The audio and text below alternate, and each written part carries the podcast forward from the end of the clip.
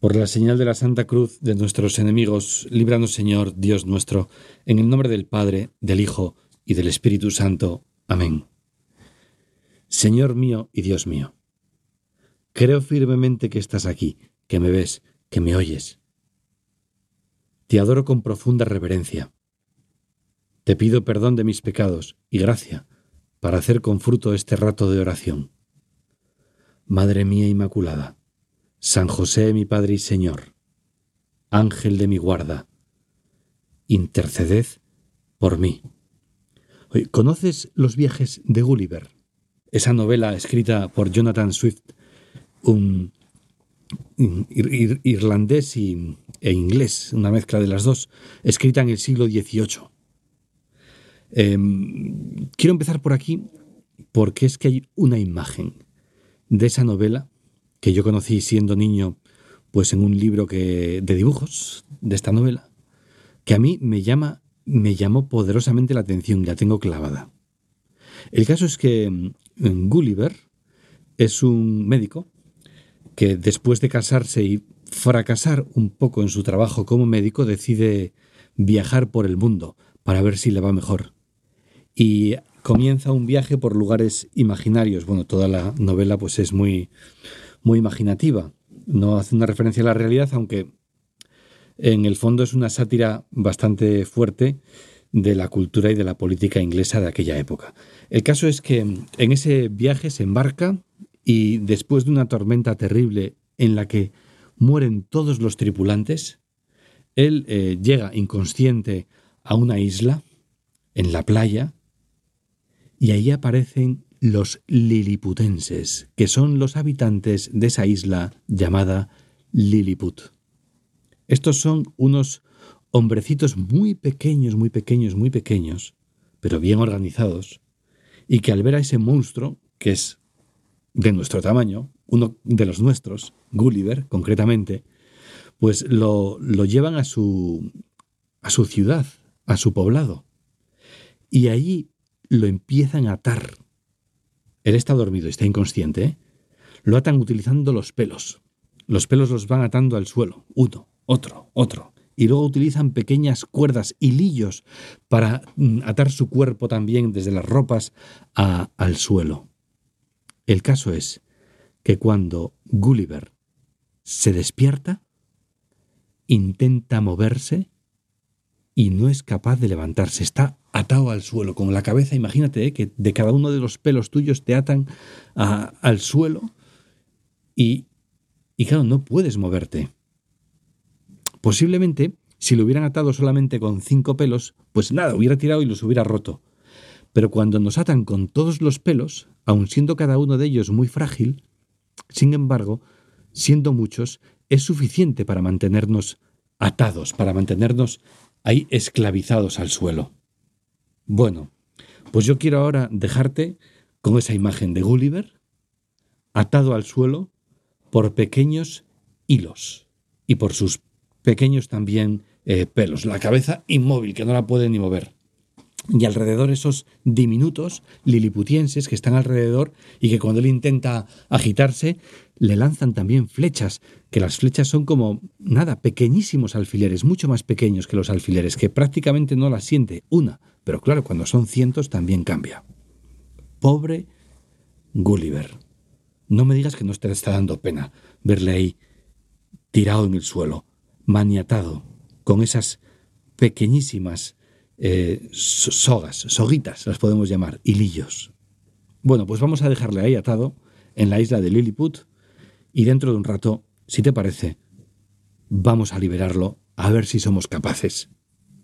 Pero de momento vamos a hablar de Dios, porque este domingo celebramos la fiesta de Dios, la Santísima Trinidad, que es como, como celebrar el misterio de Dios, eso que nosotros conocemos solamente porque Jesús nos lo ha contado.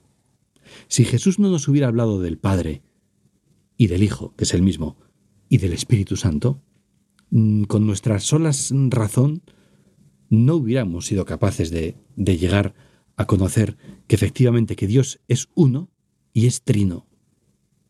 no cabe en nuestra cabeza. Ya sabes que San Agustín se cuenta así, la tradición, que estaba en la playa meditando sobre el misterio de la Santísima Trinidad y ahí encontró a un niño pequeño que con un cubo iba al mar y el cubo lo vaciaba en un agujero que había hecho en la playa. Un pequeño agujero. Y entonces estuvo así durante mucho tiempo el niño. Iba con el cubo, cogía agua de mar y la vaciaba en ese, en ese hoyo. Hasta que San Agustín ya dejó de tener esos elevados pensamientos sobre la Santísima Trinidad, sobre el misterio de Dios, y le dijo, pero niño, ¿qué estás haciendo? Y dice, pues estoy intentando vaciar el océano en este agujerito. Y Agustín de Hipona le dijo, pero eso es imposible. Y le dice, más imposible es, que es lo que tú estás intentando. Conocer el misterio de Dios. Meter el misterio de Dios en tu inteligencia, en tu cabeza limitada.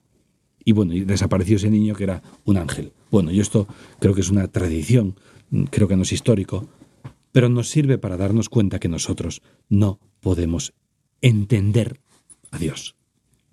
No lo podemos entender, nos podemos acercar a él, a él, vislumbrar un poco y darnos cuenta que cuanto más nos acercamos a Él, más profundo es el misterio, más grande y también más bello.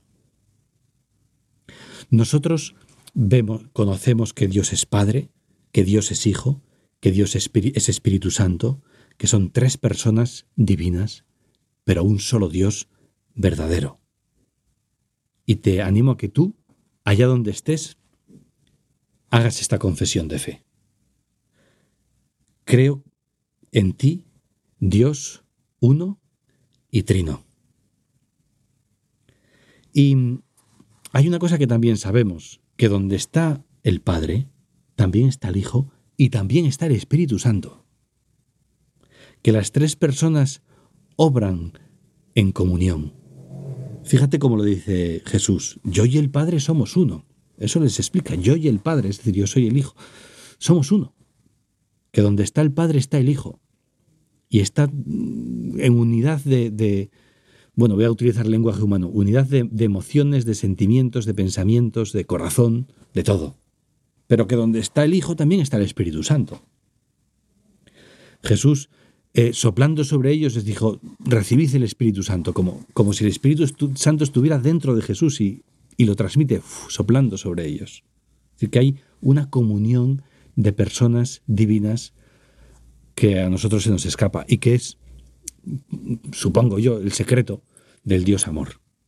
Que son tres personas en comunión total, que se aman y, que eh, su propio amor es su propia existencia y eso se comunica. ¿Y cómo se comunica? Pues a través de la creación. Le atribuimos la creación a Dios Padre. Fíjate que lo decimos en el credo, ¿o no? Creo en Dios Padre, Creador y Señor de todas las cosas. Creo en Dios Padre. Y, y le atribuimos eso, la creación. Fíjate lo que dice San Gregorio de Nisa sobre la creación, un padre de la Iglesia. Dice, mira, date cuenta de lo mucho que te honra el Creador. No fueron hechos a imagen de Dios ni el cielo, ni la luna, ni el sol, ni la belleza de los astros, ni cosa alguna de cuanto vemos en el mundo. Solo tú eres figura del Dios verdadero. Solo tú eres palacio de la bienaventuranza. Solo tú eres un retrato lleno de luz verdadera. Y al mirarla, en ella te transformas e imitas aquel que resplandece en ti. Su luz se refleja en tu pureza. Él el Dios, Padre, que con su mano contiene el universo, con toda su plenitud, se quiere encerrar en ti. En ti habita. No caben abismos inmensos, pero se encierra en tu naturaleza, como él dijo, estableceré mi morada y pasearé en medio de vosotros. Pues fíjate, creo en Dios Padre, Creador y Señor de todas las cosas, y que nos ha creado a imagen y semejanza suya. Estoy, vete pensando en Gulliver, ¿eh? El pobre Gulliver que está ahí tirado en el suelo. Y está creado por Dios para ser libre. Pero al Hijo, a nuestro Jesús, que le queremos tanto, ¿verdad? Claro, es más fácil para nosotros tratar a Jesús porque es porque se ha hecho como nosotros. Ha respirado con nosotros. Ha sufrido además con nosotros en la cruz. A Jesús se le atribuye, aunque, insisto, Cualquiera de las obras de, Dios están las tres personas, ¿eh? pero le atribuimos la salvación, la redención. que por nuestra causa fue crucificado, muerto y sepultado y resucitó al tercer día, según las Escrituras. Así lo decimos en el credo. Pues a Dios Padre la creación, a Dios Hijo la salvación y a Dios Espíritu Santo, cuya fiesta hemos celebrado, nada, hace unos días, es el que nos da, bueno, lo decimos en el credo, creo en el Espíritu Santo, Señor y dador de vida. Nos da vida, no solamente la vida natural, sino la vida sobrenatural, la vida de la gracia. Dios nos crea, Jesús nos salva y el Espíritu Santo nos da alas para que podamos volar muy alto, muy alto, muy alto. Para que vivamos confundidos con Dios para que nos colemos en ese misterio de la Santísima Trinidad y podamos vivir de Él, dentro de Él. Ya no somos siervos, no somos esclavos, porque un siervo, un esclavo, no está al corriente de lo que hace su amo, pero fíjate lo que nos dice Jesús.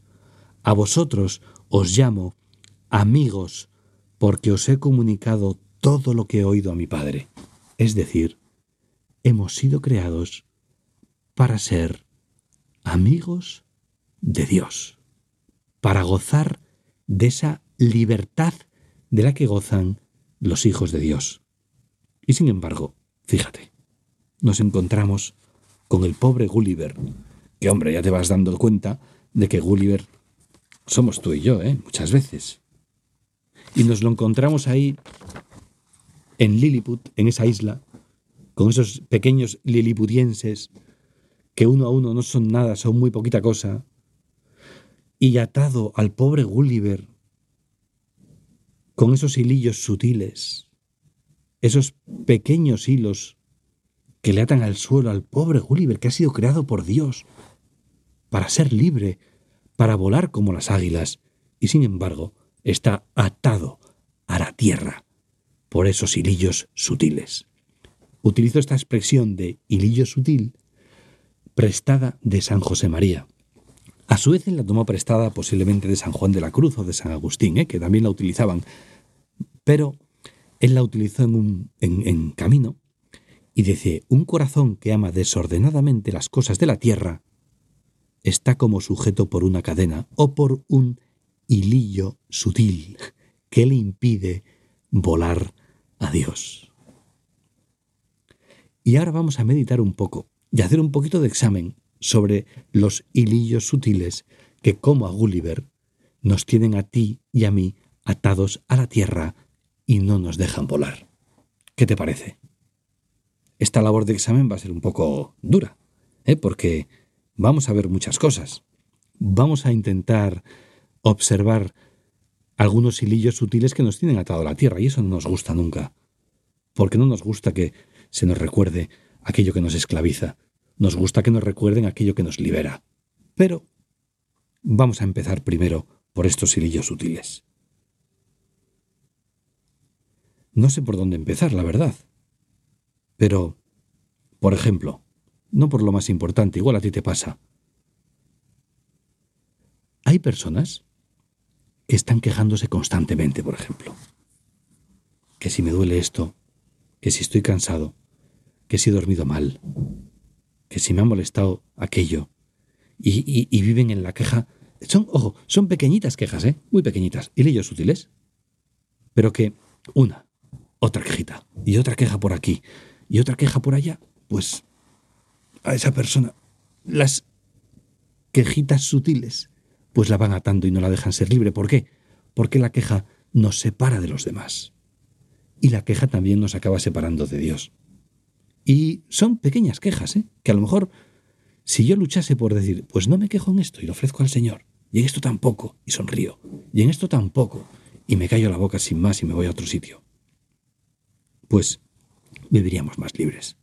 Decía Carnita Ortega, que es una de las primerísimas numerarias de la obra, cuando vivía en Valladolid, que es un sitio en el que hace calor en verano, bueno, como en casi todos los sitios de España, pues decía que, que cuando alguien se quejaba del calor en verano, se producía un fenómeno atmosférico muy curioso, y es que subía un grado la temperatura.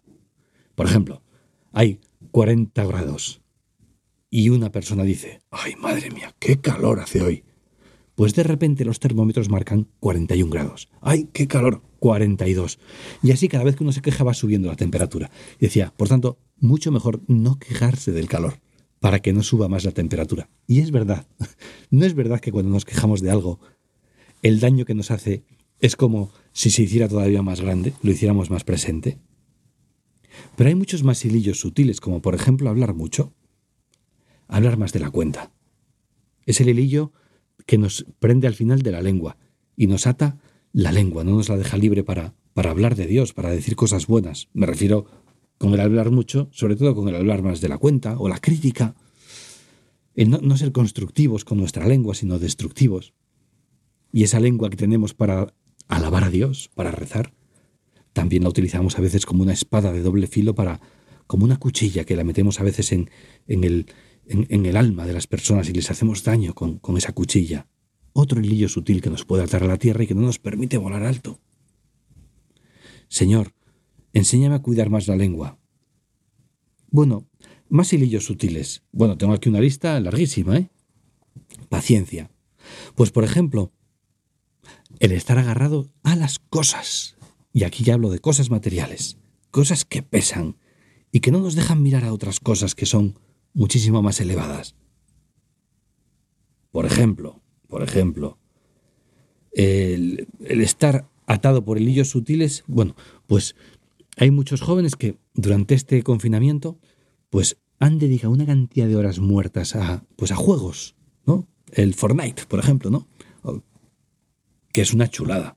Yo la verdad es que le doy gracias a Dios de no haber sido yo un chaval eh, mm, que no existía el Fortnite cuando yo era chaval o algo parecido, porque se me hubiera quedado enganchadísimo, pero a tope. Sin embargo, hemos de luchar para no matar todas las horas, porque al final entramos dentro de, esa, de ese juego y pensamos que la realidad es eso, y no.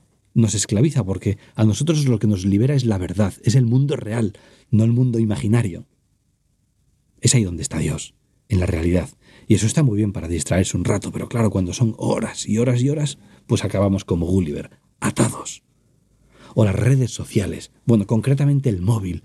El móvil es un aparato del que salen cientos de hilos sutiles que nos atan a la mano, y a los ojos, y al cerebro, y a los oídos, y a la boca. Y son pequeñitos hilillos sutiles. Bueno, con esto no quiero ser yo un hater de los móviles. De hecho, estoy hablando delante de un móvil y grabando esta meditación para que tú la puedas recibir. Los móviles son un invento buenísimo que nos comunican, que nos unen, pero también nos damos cuenta de que lo podemos utilizar muy mal y que salen de ahí mogollón de hilillos sutiles que nos atan y que no nos liberan.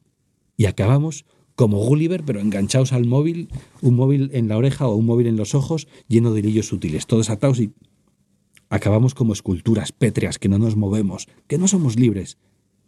Pues quizá es buen momento ahora para hacer el propósito de desprenderse un poco de horas de móvil, de horas de redes sociales. Bueno, puede ser que a veces estemos agarrados a la ropa, desmedidamente, a lo que queremos comer, a caprichos diversos, a viajes o aficiones. Bueno, madre mía, me estoy pasando, estoy dando demasiada caña quizá. Pero bueno, nos viene bien pensar porque tú y yo no queremos estar como Gulliver, tirados ahí en el suelo, ¿verdad? Queremos estar de pie, queremos incluso volar con esas alas que el Pentecostés nos pone para que lleguemos a Dios. Pero hay más cosas, más hilillos útiles. Fíjate este, a ver qué te parece. Mis opiniones. Mis opiniones cuando son inamovibles. Entonces me agarro a mis opiniones y al final mis opiniones que tendrían que ser para liberarme me esclavizan, me separan de los demás, me encasquillo con, con, opiniones, ya sean eh, políticas o de deportes o del fútbol o de cualquier cosa, ¿no? O de la música. Puede ser que hasta por la música eh, discutamos cuando la música es para unir. Fíjate que todas estas cosas lo que hacen es encerrarnos en el yo, yo, mi, mi. I, me, mine. Es una canción de los, de los Beatles, que es yo, mi, eh, conmigo, o algo así. Pues no, Señor, yo no quiero ser Gulliver. Yo no quiero estar encerrado por el yo, yo, yo. Pero hay más hilillos sutiles, no te creas que hemos terminado. Y no los voy a decir todos los que existen, solo los que se me han ocurrido. Y que son, por ejemplo, a ver este, las falsas creencias que nos limitan muchísimo. Esto te puede resultar ahora, pero lo voy a explicar. Los, lo voy a llamar así, que es gracioso el nombre, creo, y luego lo explico. Los pensamientos. Pensamientos, no pensamientos, sino pensamientos. Es decir, esos pensamientos que están llenos de sentimientos negativos y que nos los creemos como si fueran dogmas, por ejemplo. Soy pequeño, soy flojo, soy un débil, soy fea, soy feo, no me gusto, es que yo no sirvo para nada, yo sobro, yo no puedo, soy incapaz. Es imposible para mí. Ay, los demás son mucho mejores que yo. A mí realmente nadie me quiere. Fíjate, son como pensamientos, que son pensamientos mezclados de sentimientos, que son falsos, que son falsos porque somos hijos de Dios. Todo eso es mentira lo que he dicho. Para Dios no hay nadie feo. Para Dios no hay nadie pequeño. A Dios le servimos todos. A Dios no le sobras. Con Dios lo puedes todo. Con Dios eres capaz de lo más grande. Y los demás no son ni mejores ni peores que tú, son distintos. En algunas cosas serán mejores, en otras cosas concretas peores, pero sustancialmente no, son distintos. Dios te ha hecho, Dios te quiere, Jesús te ama. Nadie me quiere, ¿cómo que nadie te quiere? Y sin embargo estas falsas creencias nos las creemos como si fueran dogmas y empezamos a darle vuelta. y al final esto nos ata como hilillos sutiles. No, a veces son auténticas maromas para atar transatlánticos. Fíjate que son los pensamientos suelen tener la siguiente palabra. No, nunca, siempre, todos, nadie. Cosas que son mentira. Porque vivimos en el gris, seamos sinceros. Vivimos en la luz blanca de Dios y en nuestro propio gris con pecados, pero no, nunca, siempre, todos, nadie. No, mentira. Somos hijos de Dios. Dios nos ha creado. Jesús te ha salvado, está enamorado de ti y de mí, y el Espíritu Santo te ha dado alas. Pues estas falsas creencias, estos pensamientos, son unos hilillos sutiles. Bueno, yo creo que aquí lo de hilillo sutil se queda corto. Son maromas que nos atan al suelo y que son mentira. Y que no nos, no nos las podemos creer porque son inventos de, de Satanás, ¿eh? Para hundirnos, para que perdamos la esperanza. Nada de estos hilillos sutiles terribles, fuera pensamientos. Jesús, Espíritu Santo, Espíritu de fuego, elimina mis pensamientos, Luego hay otras hilillos sutiles que son las amistades malas, lo voy a llamar así, aunque todas las personas son buenas, sí, pero ya sabes a qué me refiero. Esas amistades que, que nos envilecen, cuyo modo de divertirse, de hablar, de pensar, nos envilecen, nos alejan de, de lo más bello que hay en nosotros. Pues a veces hay que cortar con esas amistades, a veces hay que hacerlo. Hay momentos en la vida en las que hay que tomar la decisión de decir, rompo con estas amistades, porque no me ayudan. Y aparte que son, en el fondo son falsas amistades, porque cada uno va a su propio placer, a su propio gusto. Uy, las adicciones, las adicciones. Aquí no voy a entrar. Pero no son. Las adicciones cuando ya son tales ya no son hilillos sutiles, son auténticas cadenas. Y cuánta gracia de Dios y cuánta lucha hace falta. Pero lo que no podemos hacer nunca, jamás, aunque empiece, aunque empiece por nunca y jamás, esto no es un pensamiento, esto es, es, es bueno. No podemos desesperarnos nunca, jamás. Por muy adictos que seamos a cualquier cosa. Prefiero no ponerle apellidos ahora a las adicciones. Y luego está, este es novedoso, este tiene que ver con el COVID-19, con el confinamiento del que estamos ya, gracias a Dios, saliendo. Y es el síndrome de la cabaña, que así se llama, posiblemente lo has leído por ahí. Después de tanto confinamiento, uno al principio quiere salir a toda costa y tiene envidia de los que paseaban perros y hasta quería ser perro incluso, ¿no? Pero ahora uno ya se ha acomodado y es que le cuesta trabajo salir de casa ya, ya no quiere ni perro ni nada, yo en casita estoy muy bien. Ha entrado en esa dinámica del síndrome de la cabaña. Y en la ciudad en la que vivo ya se ha dejado el confinamiento desde hace tiempo y se puede ir a la iglesia, se puede ir a misa y todavía hay personas que muchos días después se van acercando tímidamente a la iglesia superando ese síndrome de la cabaña, a veces un poco de miedo también al, virus, un miedo que es natural, y a veces también es cabaña, y estoy a gusto, ya no, no, salgo porque de aquí estoy protegido, estoy bien. Pues bueno, el síndrome de la cabaña hay que superarlo cuanto antes y salir a la calle con medidas de prudencia, por supuesto, pero si es para ir a misa, si es para recibir al Señor en la Eucaristía, si es para confesarse, entonces hay que salir cuanto antes de la cabaña para recibir esas gracias que posiblemente hemos tenido muchas dificultades para recibirlas en este tiempo. Hemos de buscar la libertad. Dios mío, por favor, vete con una tijera y vete rompiendo todos estos hilillos sutiles. Libérame, como Gulliver fue liberado también, ¿eh? Y que me pueda poner de pie, que pueda volar. No permitas que, que me engañe. ¿Sabes qué? que Benedicto XVI una vez fue a una cárcel de Roma el 18 de diciembre de 2011. Digo la fecha porque, claro, es muy próximo a la Navidad. Y fíjate lo que les dijo a los que estaban presos, a los Gulliver de esa cárcel. Les decía, pidámosle en el silencio y en la oración a Dios. Ser todos liberados de la cárcel del pecado, de la soberbia y del orgullo.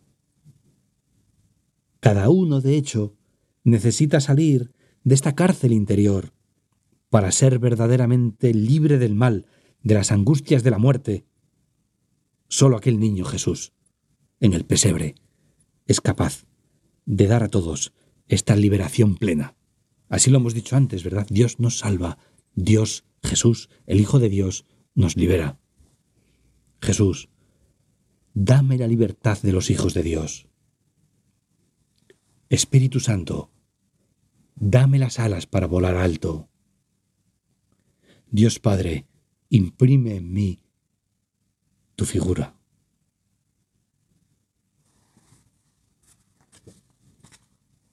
Pues vamos a liberarnos, ¿eh? Vamos a liberarnos. Nada de cárceles. ¿Sabes qué? Que con tu solo esfuerzo no vas a ser capaz. Yo tampoco. Pero tenemos gracia de Dios para luchar, ¿eh? Todo es gracia y uno no puede pensar como todo es gracia, pues no tengo que luchar. No, como todo es gracia, Dios me da gracia para poder luchar. Y tengo que ser un gran luchador. Oye, ¿en qué te vas a determinar a luchar a raíz de esta meditación? A ver, ¿qué, qué hilillo sutil vas a cortar hoy mismo ya? porque tenemos gracia para poder luchar. Y esto no es un voluntarismo, es la gracia de Dios para el combate, como San Pablo, un hombre enamorado del Espíritu Santo y un hombre que decía, la vida del hombre sobre la tierra es lucha, es lucha. Y al mismo tiempo tú lees las cartas de San Pablo y habla del Espíritu Santo continuamente, de la gracia. Tenemos toda la gracia de Dios para combatir contra esos hilillos sutiles y cortarlos. Y las armas que tenemos son cuatro. Dos humanas y dos divinas. Aunque en las humanas hay algo de divinidad y en las divinas algo de humanidad. Te las voy a decir cuáles son las cuatro, ¿vale? Bueno, seguramente que hay más, ¿eh? pero es un modo de simplificar. Dos armas potentísimas, divinas, la Eucaristía y la penitencia. Al revés, primero la penitencia y luego la Eucaristía. La confesión de los pecados, Jesús que nos libera, y Jesús que nos alimenta en la Eucaristía. Y dos armas humanas, aunque también son divinas, el acompañamiento espiritual, esa persona en la que tú confías, porque es un alma de oración, enamorada de Jesucristo y que te enseña y te anima a ser un buen cristiano, una buena cristiana. Y los medios de formación cristiana, medios de formación doctrinal, pues los círculos, las charlas, el asistir con puntualidad, darle mucho valor, sacrificarse para, para poder llegar a, tiempo y sacar zumo de esos medios de formación que tenemos, o la meditación que a partir de la próxima semana ya será en el centro por el que vas, porque esto te anuncio que es la última semana ya que tenemos esta meditación grabada. Volvemos otra vez, gracias a Dios, a las meditaciones en, delante del Santísimo ya, todos alrededor de Él. Quiero terminar con una consideración. ¿Sabes cuál ha sido el acto más libre en la historia de la humanidad? El acto más libre en la historia de la humanidad ha sido la crucifixión de Cristo, que además Él quiso, quiso estar atado, como Gulliver, pero voluntariamente, por amor.